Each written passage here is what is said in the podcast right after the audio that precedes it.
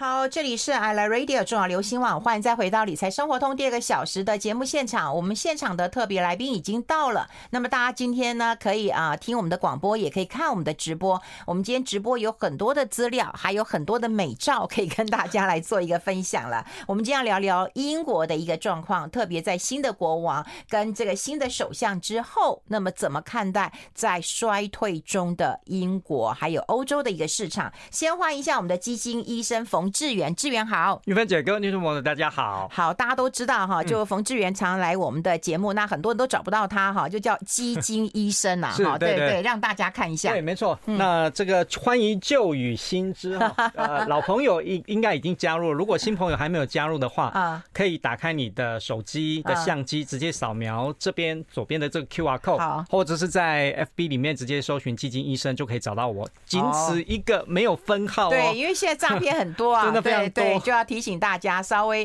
啊、呃、留意一下。对，也没有赖群主哈，刚刚韵芬姐有。讲没有赖群主，好可怕、哦，对，真的很可怕，对。好，那我们就要跟大家来聊一聊了哈，英国的状呃，英国女王了。那么她进行国葬之后啊，哈，那要面临的一个新的格局。我知道你也常常去英国玩，对不对？其实也没有常常哎、欸，我我上次开会好像要去英国，对不对？对，我上次跟玉芬姐分享的时候，是我二零一九年、嗯、哦，其实是那个时候是因为要公出的关系去英国，嗯，然后其实呢，我去英国哦，我去欧洲已经有很多个国家，什么英国、法国、瑞士、西班牙、葡萄牙，但是呢，我就没有把英国列在里面，因为。呃，英国哈以前一直给我一个比较刻板的印象，就是说，哎，他比较刻板，比较传统，好像人好像比较骄傲一点，所以我对英国印象没有很好。嗯，但就所以呢，我在排我自己的旅行的时候，一直都没有把英国排在里面。哎，可是我记得你有带妈妈去啊？对，那就是因为说，二零一九年我刚好有一个公出的机会，然后呢。刚好这个也跟女王有很大的关系哦。哦，因为我那时候要开会，那开会开会开的很晚，嗯，所以呢，我觉得那个时候不适合带妈妈过去，因为如果她跟我一起去过去的话呢，白天我要开会，她会很无聊，她又不会讲英文，她没有办法自己一个人出去逛啊，所以我觉得说这样子不好，我觉得应该是她开我开完会之后。他再过来比较好。结果我妈妈第一个反应就是说：“啊，你不给你妈妈胖起，你不怕妈妈给迷路了？”好，我就说不会啦。后来就是中间有做过几次沟通之后，嗯，哦，慢慢安抚他的心之后，他才答应说：“好吧，那我你先去，那我后面跟着你去。”但是我还是不会怕，他说万一迷路怎么办？好，自己一个人坐飞机，然后下机场。好，还好我的那个飞机是直飞的。嗯，好，我就说你出机场之后。我就会去接你，所以呢，我一下机舱，也就是我先去开会的时候，好，大概就是我妈妈出发前的一个礼拜，嗯，好，我一下机舱之后呢，我就哎一出舱门，我就看到什么，哎，我就看到伊丽莎白女王，我就拍下来，哎，看到指标就拍下来，对，后来我就传回去给我妈妈的 line，我就说。好，你下飞机出舱门之后，就会看到这个哦，伊丽莎白女王。所以呢，你就顺着伊丽莎白女王走就对了。她英文也不会讲，她英国她也不认识。这就在机场，这张照片就是在机场。对，在机场的时候，所以我觉得它是非常重要。对我我自己。也是后来重新，我就印象当中，哎，我好像有一个跟女王的一个连接，而且是一个非常重要的连接，嗯，就是在这个地方，嗯，所以我觉得，呃，所以阿布也认识也认识女王了，对对，他不认识英国，但是他认得女王，哦，所以我觉得这个真的是非常重要，所以我觉得很多对很多英国人来讲，哈，就是说，呃，英国女王其实。伴着他们一大半辈子，嗯嗯，哦，有的人甚至于还没有哦出生，他那个英国女王就已经在，因为他在位七十年的一个时间，所以对很多的英国人来讲，就是说女王像他们的阿嬷。也像他们的妈妈一样，因为呢，伴着他们呃度过一段蛮长的时间，而且其实我觉得是英国变动最大的时刻，因为英国从他就是皇冠加冕开始是一个日不落国，嗯，然后那个时候呢，大概有五十多个国家都臣服于在英国之下，嗯，好，到慢慢的就是。呃，可能就是国力的一个比较衰败的时候呢，嗯，相对来讲，现在只有十几个一个国家，嗯，那这一张照片呢是这个白金汉宫，哦，当然王室呢就会都会住在这个地方，嗯，啊，这也是我在英国伦敦的时候呢，我就是挑一天，嗯，白天的时候，好，就带妈妈去，这么多人呐。因为有阅兵啊，哦，每天早上有一段时间会有阅兵典礼，没这么多人呢。呃，因为可能时间是只有阅兵典礼的时候才会有这样子盛大的，很多人在等在看。嗯，那因为有时候还会看到王室，所以呢，我我也是因为这个样子，就是哎。一大起了一大早就带妈妈就坐着地铁，然后去白金汉宫啊，很多王室就会在里面进进出出。然后我们在那个地方等的时候，时间到，哎，我记得好像是早上。不知道九点还是十点的时候，anyway，反正就是一段一个时间，先查好时间，然后我就在那个地方呢，真的也看到那个阅兵的一个典礼哈，真的是还蛮震撼的。我觉得，你看这天空多漂亮啊！对啊，就天蓝蓝的这样子，很漂亮。对，没错。那这个呢，这张照片呢，就是呃这一次的主角哈，西敏寺。那我觉得西敏寺是一个蛮特别的地方啊。西敏寺呢，大概是十三世纪的时候，它。不是一个教堂，它是一个修道院。嗯，好，那它重要的地方在于说，呃，其实呢，这一次是伊丽莎白女王会在呃西敏寺就是举行国葬，嗯，好，那在从这边开始移灵，其实是她指定的，并不是每一个君主都会在这个地方进行所谓的国葬。哦，这是很重要的地方。可是这里它几乎是他们婚丧喜庆很很喜欢的。对对对对对。但是对女王来讲的话，更重要的原因是因为说西敏寺呢，嗯，她的加冕，她二十几岁的时候加冕在这里。她跟菲利普亲王结婚的时候也在这里。戴妃戴妃结婚好像也在这里啊。对，威廉也是在这里。哦，威廉在这里。对，所以。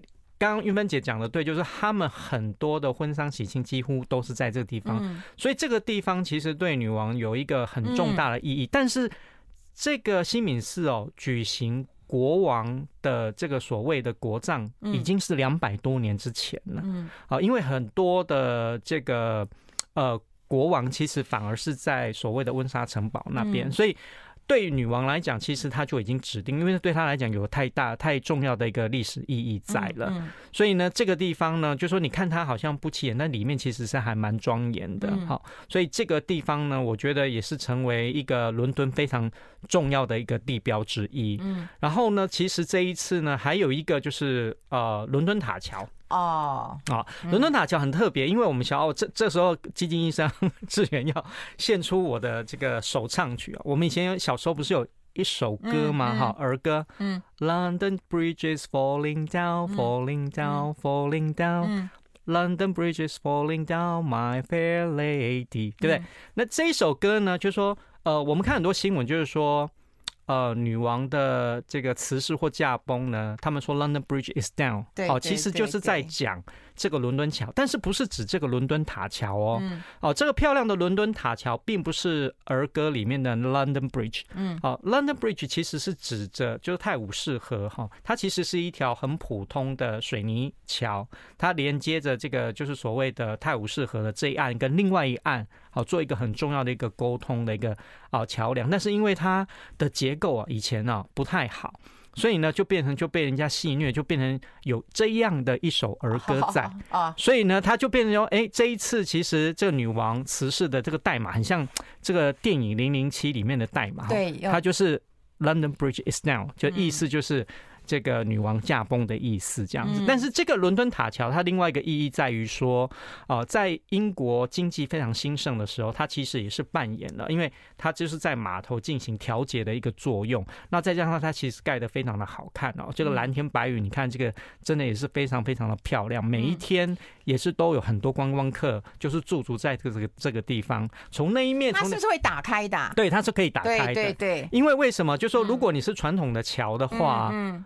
船过不去，嗯，哦，因为太矮了嘛，高度不够。因为那个时候英国兴盛、经济兴盛的时候都是大船，嗯，所以为了让这个大船能够这个所谓的进出，然后上面也可以走人走车啊，对啊对啊，所以就说这样子的话，它才有办法做一个呃整个沟通的一个作用。好，我们待会会来讲啊，就是王室哈，那么它带来很多观光的资源，好，那但是王室经济也花不少钱的，年轻人是反对王室的，我们待会会跟大家讨论。我们先休息一下，进一下广告。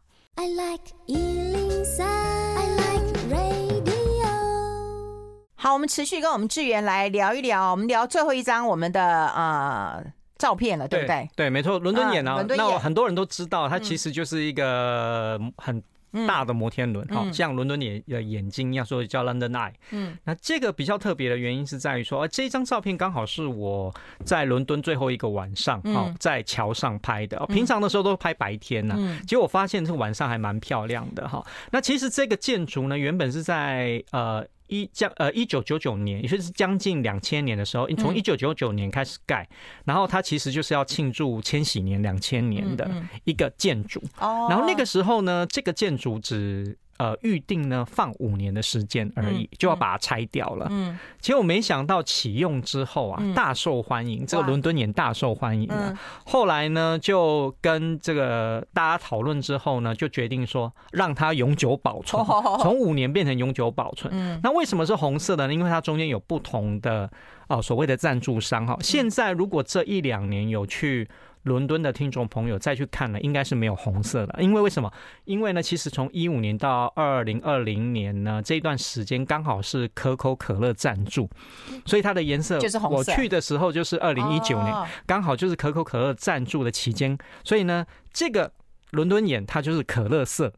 哦，它晚上的颜色就是可乐色这样子。嗯，那现在呢是被新的一家公司叫 The Last Minute，我并不晓得，我并不清楚这家公司啦。但是呃，它一定会改它的颜色，因为看它跟它的这个商标是有关系的。所以我特别把这张照片分享给听众朋友，就是说，因为它有不同的赞助商，而且呃，我每天都会喝可乐嘛，哈，很多人都会像八爷爷都喝可乐，所以这个照片呢就变得非常的一个经典。真的，你如果去看哦。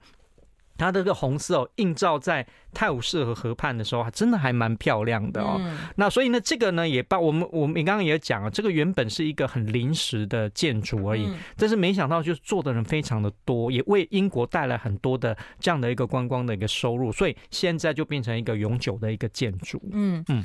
好，哎，那我们接下来谈谈这个王室的几个问题啊。第一个，我们会讲说啊，我们去白金汉宫看，或者是我们去西敏寺观光，当然王室带来的有一些观光的资源，对对。但是王室经济也花了不少钱，对，这很纠结。对，从我们如果从最近这一年啊，就二零二一年的时候，王室哈所载缴交的这个财报哈，应该就是说收入支出部哈来看的话，王室大概花了多少钱哈？账面上大概啊有看到这个是一亿。英镑，嗯，那也就是三十亿台币哦，真的是非常的多哈。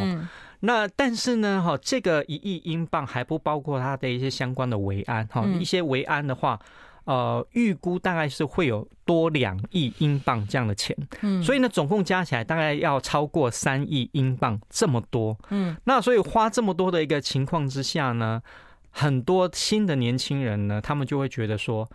我们干嘛给王室这么多？他们已经很有钱了，我们干嘛给王室这么多钱？对，要从纳税，因为这些钱都要从纳税人的钱里面去付。好，那刚提到王室经济啊，王室有没有赚钱？其实是有的，因为呃，我们先讲哦，英国是全世界创立所谓君主立宪第一个的国家，也是内阁制的一个国家。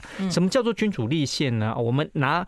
这个以前的这个清朝，我们就知道哈，那个时候就是皇帝啊，所以我们很多宫斗剧啊、宫廷剧啊，都哈，我们要效忠皇帝，皇帝一个人讲的就是天子嘛，对，他讲的什么都是对的，所以呢。君主立宪的意思就是说，没错，君主还是一个国家最高的元首，但是限制他的力量，嗯，好，限制他的权力跟力量，嗯。另外呢，就是行政权的话，他就会转往所谓的国会，哦，所以我们刚刚讲的英国内阁制，其实来源也是因为这个样子。但是现在很多呃所谓的民主国家也好。嗯，只要实施内阁制的，甚至于有一些总统制，像美国有一个部分在国会的所谓形式上面也蛮像英国的，因为英国有所谓的下议院跟上议院，好，就就类似像美国的参议院跟众议院哈。但虽然说美国它是总统制，但其实某个部分精神其实也是学习了英国这样的一个内阁制哦。那这样的一个结果呢，就是说哦，王室有没有大赚钱呢？就是我刚刚说有的原因，就是王室每一个王室，你不管是王子还是公主啊。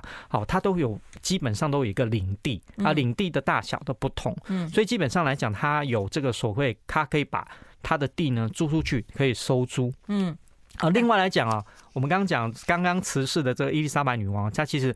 也创创造出很多的不同的一个经济，就是其实呢，它的影响力哈，不是只是说呃来看看白金汉宫、新敏寺这一些，它其实还帮助了，就是说在国力衰败的英国呢，创建了很多，比如说像英国呃伦敦的话，它曾经是非常重要的一个全世界的一个金融中心哈，像致远的母公司伦敦证券交易所就是一个非常重要在。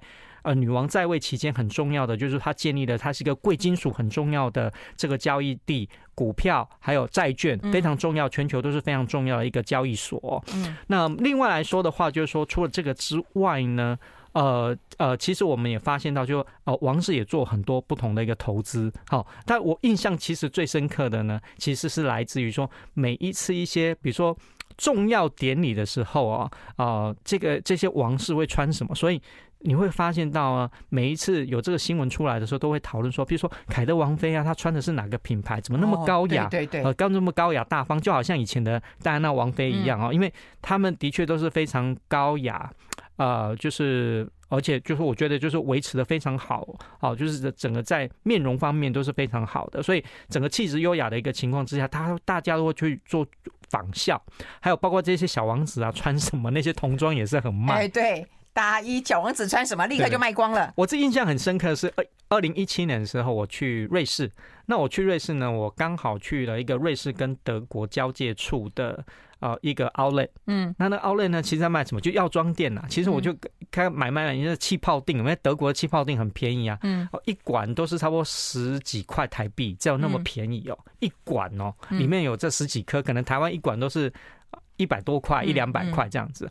结果呢，我就我朋友就跟我讲说，哎，你可以买这个，我说啥？妮维雅面霜这什么东西？这是凯特王妃擦的。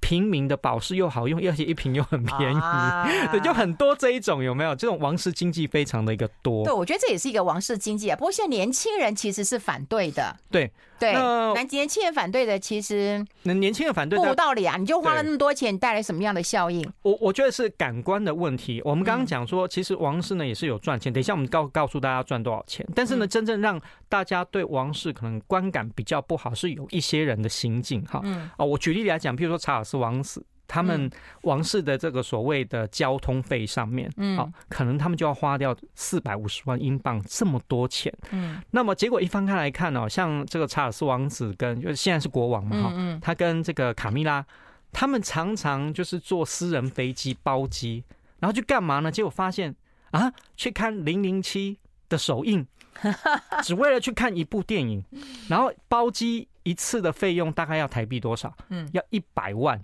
嗯，所以很多的英国人都会觉得说，你看电影没有关系啊，你给我花这个钱，你坐火车就好了，嗯、对不对？嗯，难道一定要坐私人飞机吗？就会有这样子的这种疑虑哦。可是你看看，在就是所谓为什么这个女王让大家这么的怀念，就是说。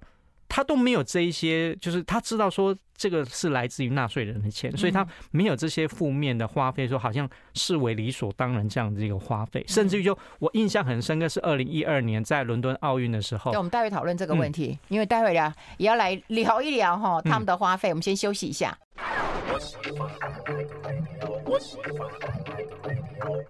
好，欢迎回来理财生活通，我是夏云芬，在我旁边的就是我们基金医生呐，哈，就是我们的冯志远了。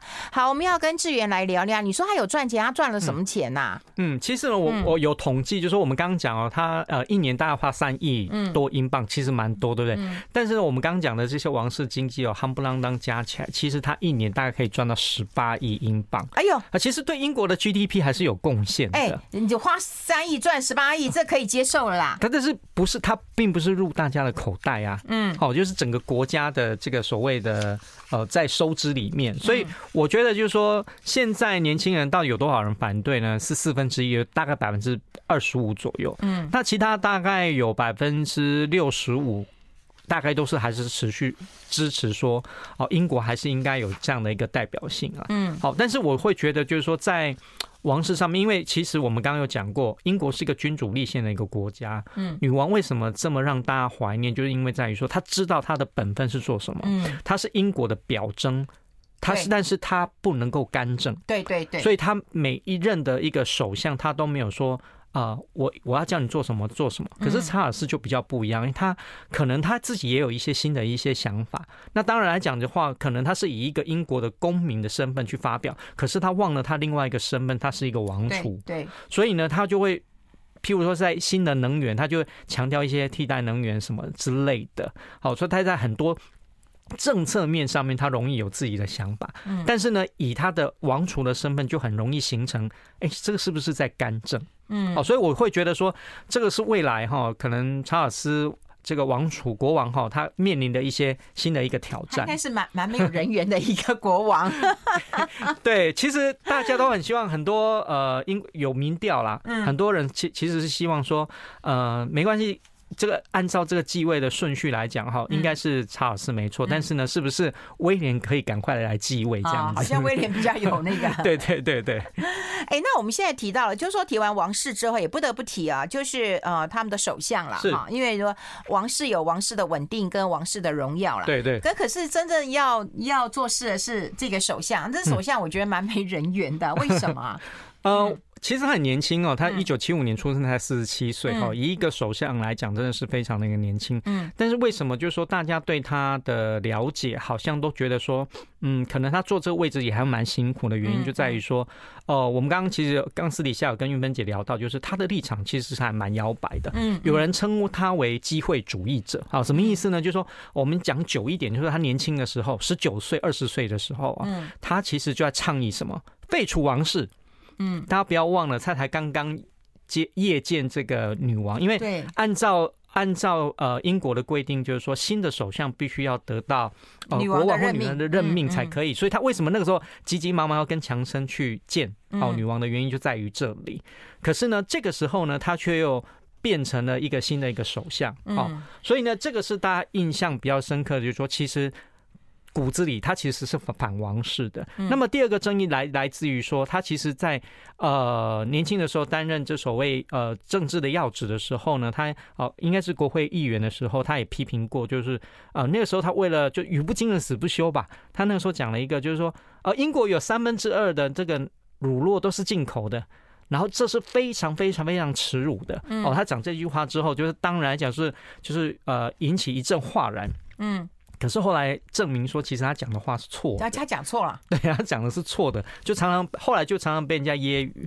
嗯，然后后来呢，还有他其实又呃在立政治立场上面呢，呃，像最近讲的所谓的呃，你到底要不脱欧这件事情，他原本是他之前是反对的，对，反脱欧，但是呢后来赞成，对他变又变成赞成要脱欧。嗯，所以这几件事情你就会发现到说他。好像从政以来，哦，因为他出生一个是比较左派的，是比较保守的一个家庭，但是慢慢的，好像他的一些作为，好像又不是那么的一个左派哈，嗯，所以呢，让大家觉得说他是不是在政治上面有一些所谓的政治变色龙？那为什么讲说他的一个位置并不是很稳的原因，在于说，哦，其实历史上有呃，英国历史上有三位女首相啊，柴契尔夫人，然后梅伊，我们也讲过哦，然后现在是特拉斯 Liz Truss，嗯，但是呢。他面临很大的问题，说现在英国的经济变得很差，嗯，而且呢，英国呃是一个我们刚刚有讲过是内阁制的，它不像总统制，你选了之后你就可以安安稳稳过个四年或五年，对不对？并不是这个样子，嗯，哦，如果说他如果没有处理好的话，随时随地都有可能因为不信任投投票，然后你可能就倒台了。好，所以、欸、我有看过他的报道。其实他那时候在年轻的时候也是要要废除英国的君王制的。对啊，对啊对啊，就十九，我们刚刚讲的十九岁的，所以其实就是反王室的这样，所以很有趣哦。所以说这个时候呢，那英国现在经济到底有多差哈？那其实我们看到就是英国的呃上个月的通膨哈哦，刚好这个在这个呃理财在在这里面我们看到这个图表发现就是说有有超过十个 percent。嗯，上个月还有超过十个 percent，很少，就是在成熟的国家当中的通膨会这么的高。那还好，就是最近公布的，现在已经稍微有下降一点，但是还是很接近十个 percent 哦。嗯，所以我们这也知道，就是说英国现在面临非常大的所谓的一个通膨的一个压力哈。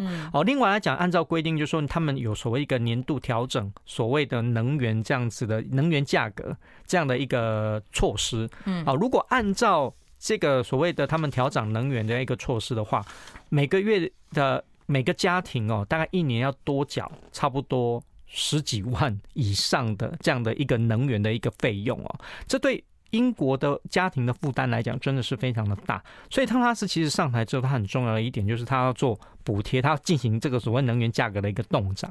到底，但是到底能够动多久？而且就是又是花费所谓。这个政府的钱，那政府的钱不是来自于人民嘛？所以这个问题呢，我觉得真的是非常非常的严重。那所以呢，但是还另外只能讲说稍稍微好一点，是因为英国的央行哦比较早知道说英国面临这样的一个问题，所以你看它的一个基准利率哦，如果我们等一下还会再讲。这个所谓的欧央，你就会发现说它比欧央快很多，它现在基准利率已经快速拉到一点七五个 percent 了。嗯，哦，相对来讲的话是拉的有比较高一点，但是因为它的通膨真的是太严重了。哎，你说通膨，然后又又又开始升息，这第一个民不聊生啊。对对啊，第二个真的是会非常的痛苦哎。对，再加上就是其实我们看最近的英国的收支状况哦，是有一个比较不好的一个现象哦，其实就是因为英国脱欧之后哦，其实在这一块来讲啊，面临了一个比较大的一个问题哦，嗯，所以其实我觉得你会看到说，哎，以前英镑最最好的时候，我印象中最好的时候都是五十几对台币，哎，我还看过六十几的，对，五六十很多哈，结果现在现在英镑是多少？三十几，而且呢，呃，我觉得如果说英国的经济再持续恶化下去的话，很快就会跟美元平价，哇，哦，因为第一个跟美元平价的是在。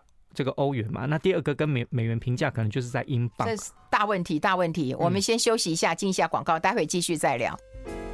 I like 好，我们跟志远要呃持续的来聊了哈。刚刚我们已经聊到一个关键点，就在于说高通膨，对，然后又要这个升息了哈。那看起来其实压力都很大。现在看起来欧洲各国都是一类类，不是只有英国差啊。当然我们刚刚讲德国也很惨了哈，那法国也很惨了。对，现在还有谁不惨的？呃，其实我觉得欧洲今年面临比较大大的原因哈，就是这个所谓的在俄乌开战之后呢，其实很多欧洲的国家希望跟所谓的俄罗斯划清界限。嗯，那俄罗斯当然来讲，你要跟我划清界限那更好，我就直接给你断气。嗯，所以到大家就在想说，到底欧洲各国能不能度过今年的冬天？嗯，好，这是很很因为。这个所谓的像北溪一号啊，嗯、我们在新闻中常常看到的北溪一号，好、嗯、跟北溪二号啊，嗯、这样的一个管线其实就已经供应了超过欧洲四分之一以上的天然气哦。嗯，所以呢，如果你把它断气的话，那这个缺口到底要怎么补？嗯，好，就算你可以补的话，其实呢。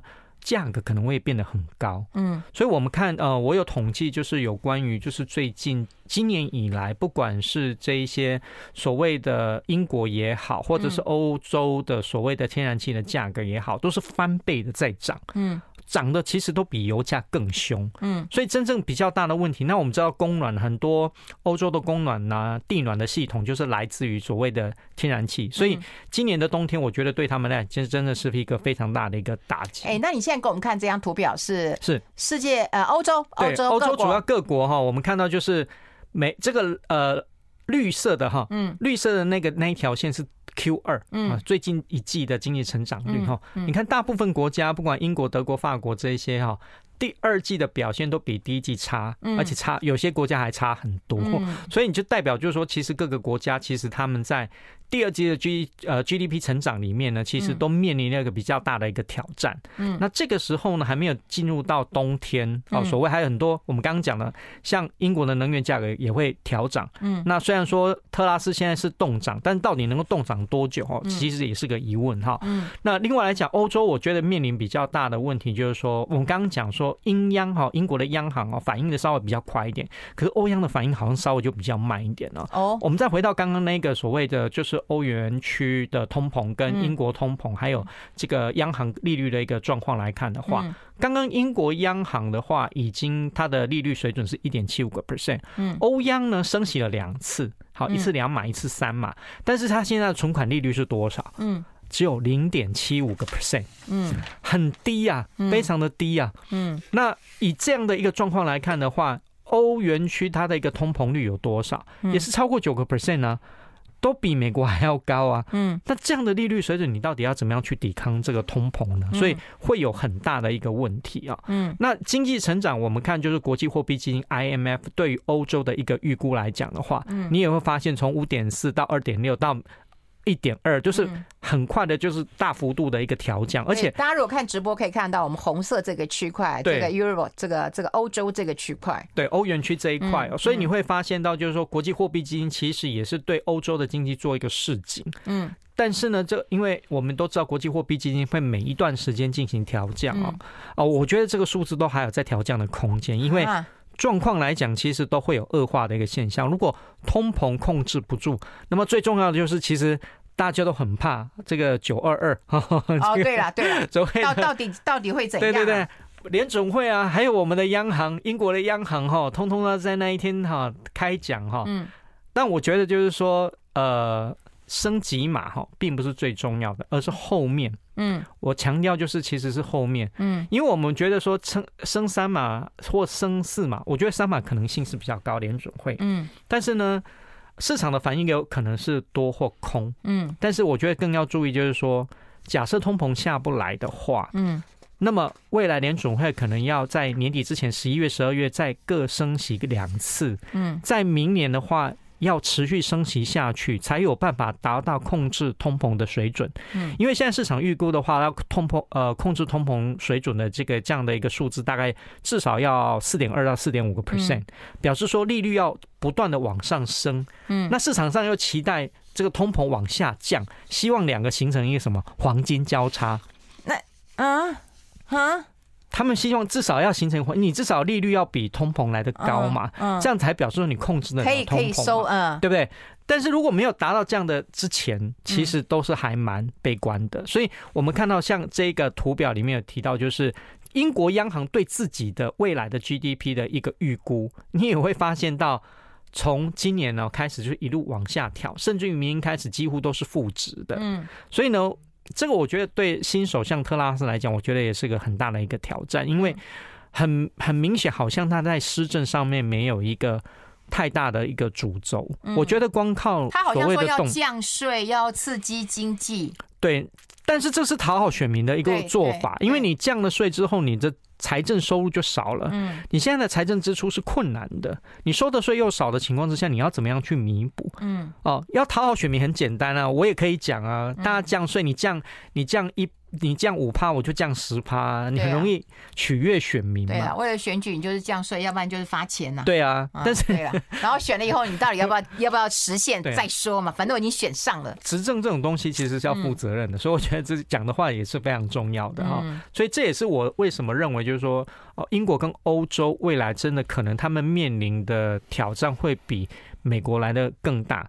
好，因为你看，呃，两边都在升息的一个情况之下。好，美国是又猛又快又急，哈，很快要达要达到这样的一个一个抗抗通膨的一个水准，所以我们看美元指数其实呢，真的就是一枝独秀哦。嗯，哦，今年以来其实都贬很多，像英镑对美元哦，都贬了超过十二个 percent 啊，其实台币也贬了十一个 percent 以上，也是非常的多。我一个朋友就骂他女儿说：“谁叫你在六十几块的时候去英国跟我念书，然后英国念书念很快，然后一下就给我回来。”对对。他说：“如果你要是再念久一点的话，我的可能便宜一点，学费就便宜一点。”刚韵芬姐有跟我聊到，就是现在像很多这个 大家会讨论说要不要换一点日元，要不要换一点欧元。我还是强调哦，如果你要靠这个赚钱，我觉得不很难，除非你是资金大部位的。对啊，资金要大。但是如果你未来有打算说要去这些地方去玩，哦，可以真的可以趁这个这时候换一点呢，因为日元真的很便宜啊，那欧元、英镑真的也很便宜啊。好，你可以换一点，慢慢换的一个方式呢。哦，如果你未来要去玩的话，真的是用得到，但不要说换了一拖拉苦，就是只是因为说。大家都说它很便宜，你换很多，但你用不到的状况底下的话，你就赚不到它的钱哈。所以我觉得这个是非常重要的。哎，要赚钱其实还蛮辛苦。我们待会就来谈谈欧洲基金了哈。我觉得在以前我们在投资啊这个亚洲的时候，都有个夸胡不含日本，对啊，因为它已经实在衰退太久，就夸胡。那会不会就是未来欧洲的一个投资啊，它会夸胡？除英国，好，这这这种比例在你们的那个会不会比较高啦？会不会会不会就是说这个族群会比较高？所以我们待会会来谈谈整个欧洲的各类型的一个呃基金啦。好，不管是除英国的，或者是欧洲的基金啊，或者是新兴欧洲，不过新兴欧洲都没有人讲，因为好惨好惨。好，我们待会讨论一下，我们先休息一下。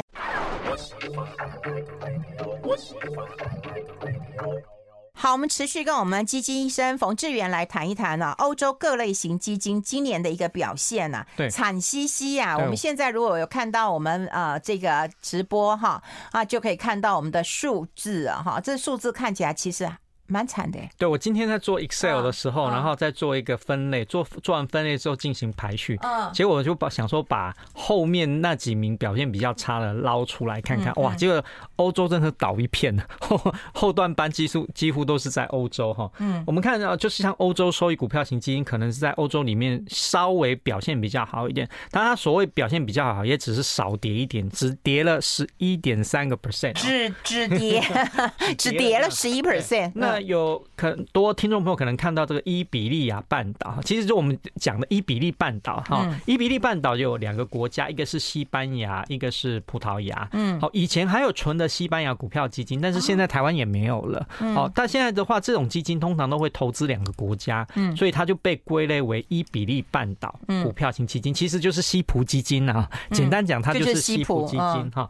那我们刚刚讲到英国。这个所谓的它经济经济面表现哦并不好，但是它今年以来平均跌多少？十五点多。哎，我觉得还好，还好，对不对？因为大家都跌，他就觉得还好啦。对，嗯，因为其他的跌的比它惨的也很多。你看，像瑞士跌了十六点七四，欧洲股票型呢跌了十六点七九，欧元区股票跌了十七点九四，好很多。好，意大利股票的话也跌了十九点六，哈，嗯，欧洲除英国外呢也跌了十八点一二，那么。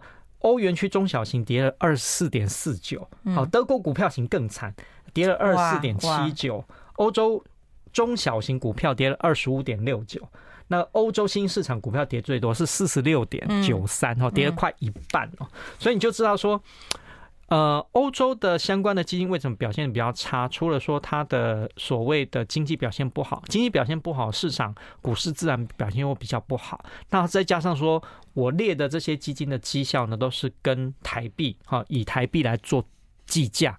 那你用台币做计价的话，欧元对台币又相对比较弱，嗯，所以那个跌势哈，感受度上面就会比较。加温好，那刚刚原本有有问到我，就说到底能不能抄底，能不能逢低投资？呃，我觉得要看说未来它经济成长性是如何。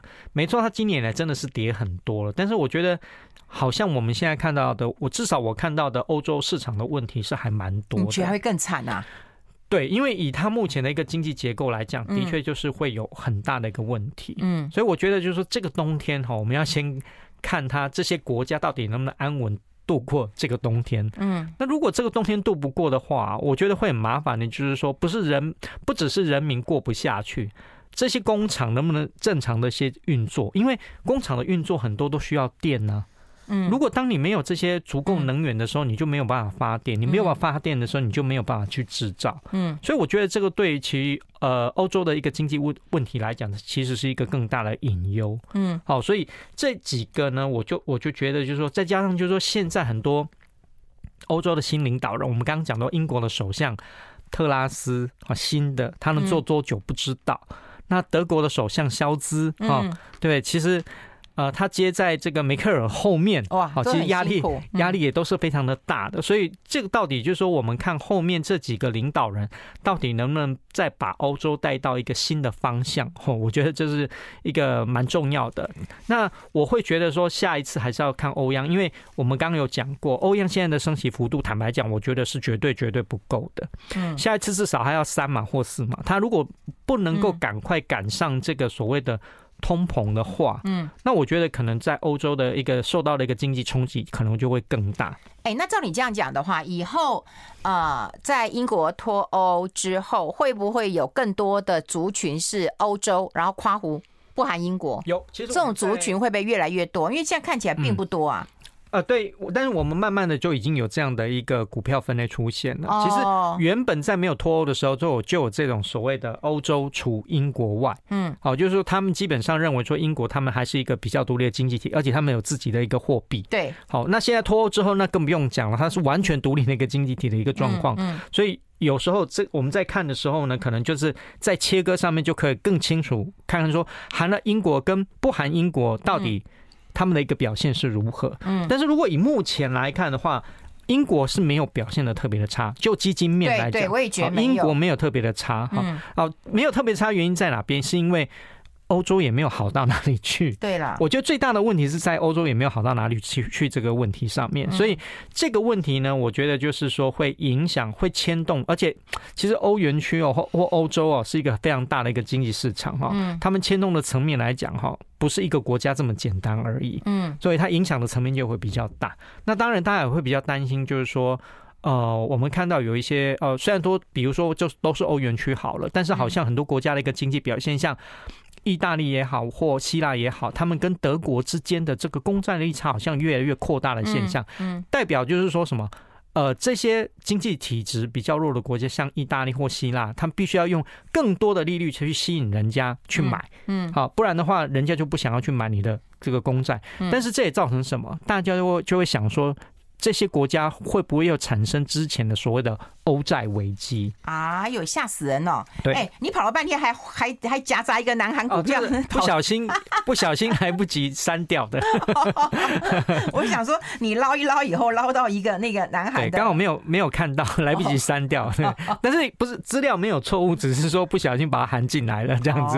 对，哎，说实在的啦，因为当然以今年真的是每况愈下，对，所以说你说表现的很。很好是很难的，可是如果说要要低阶，你也觉得现在不是时候。对，其实这是一个全面性。当然，我们今天因为主题是英国跟欧洲哈，我们看英国表现不好。其实呢，如果我们再摊开来看，我们台湾也表现也不好啊。是啊，台湾股票型跟台湾中小型股票其实表现的也不好。所以我觉得现在的影响层面就是它是一个很全面性的。大家现在都在关注说这个资金紧缩的压力也好，嗯，但是我觉得是说大家可能忽略到说不完全是。